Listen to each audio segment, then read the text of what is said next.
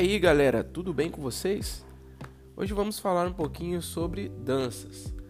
É, nosso tema da semana é danças urbanas. A dança faz parte do patrimônio cultural da humanidade. É também uma atividade física muito praticada e importante, que gera bastante benefícios para a saúde do ser humano. Você sabia que os estímulos provocados pela dança ajudam a memória? As mudanças de movimento que ocorrem na atividade impactam positivamente o hipocampo, que é a área do cérebro que armazena as memórias, e ainda ajudam a aprimorar o equilíbrio.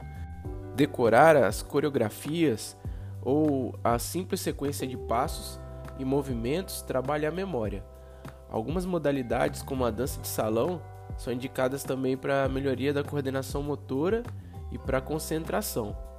A dança também ajuda a combater a depressão. Quando a pessoa se envolve com dança, é quase imediata a elevação da autoestima e a sensação de bem-estar. Os movimentos da atividade são um importante aliado no combate à depressão. Isso porque durante a dança são liberados neurotransmissores ligados justamente à sensação de bem-estar, motivação e prazer. A dança também ajuda a melhorar a postura. Postura ereta é praticamente um pré-requisito para qualquer estilo de dança. O fato de se policiar para estar sempre olhando para frente, com o rosto na posição correta, sem deixar o queixo próximo do pescoço, é um impulso para manter a coluna na posição certa. Com a prática, a coluna cervical e a região lombar são bastante beneficiadas e com isso as dores ficam de lado. Tem mais: o cuidado nas aulas e ensaios é, favorece a consciência corporal e pode ser transferido para o cotidiano. Como consequência, naturalmente, a postura melhora. A dança também ajuda a tonificar os músculos. Os músculos das costas são bastante trabalhados na dança, independente do ritmo escolhido, o que faz com que eles se fortaleçam e as dores fiquem no passado. Em todos os movimentos da atividade, um ou mais grupos musculares são trabalhados. Balé, zumba e street dance, por exemplo, ajudam a tonificar todo o corpo. A dança também favorece a perda de calorias. Colocar o corpo para se movimentar é uma das formas mais indicadas para combater o sedentarismo e preservar a saúde, assim como outras atividades, entre elas a ginástica funcional, natação e corrida. A dança é responsável pela queima de calorias. Há variações entre as modalidades e a frequência. Na dança de salão, por exemplo, são eliminados em média 300 calorias por hora de movimentação. Já a zumba permite que até mil calorias sejam queimadas em uma hora de aula. Bom, a dança é uma manifestação artística que se caracteriza pelo uso do corpo para realizar movimentos ritmados, geralmente com auxílio de sons ou de músicas. Essa é uma atividade que pode ser praticada por crianças, jovens, adultos e idosos de forma individual ou coletiva. Antes de se desenvolver a linguagem oral, o homem utilizava da linguagem gestual para se comunicar, festejar e principalmente cultuar os seus deuses por meio da dança. Em algumas cavernas do período paleolítico é possível encontrar registros de pessoas dançando, possivelmente em referência a culto místico. Com o passar do tempo, a dança foi ganhando outros sentidos. Na Grécia clássica, a dança estava relacionada aos Jogos Olímpicos, no Império Romano, qualquer dança que não estivesse vinculada à igreja foi proibida.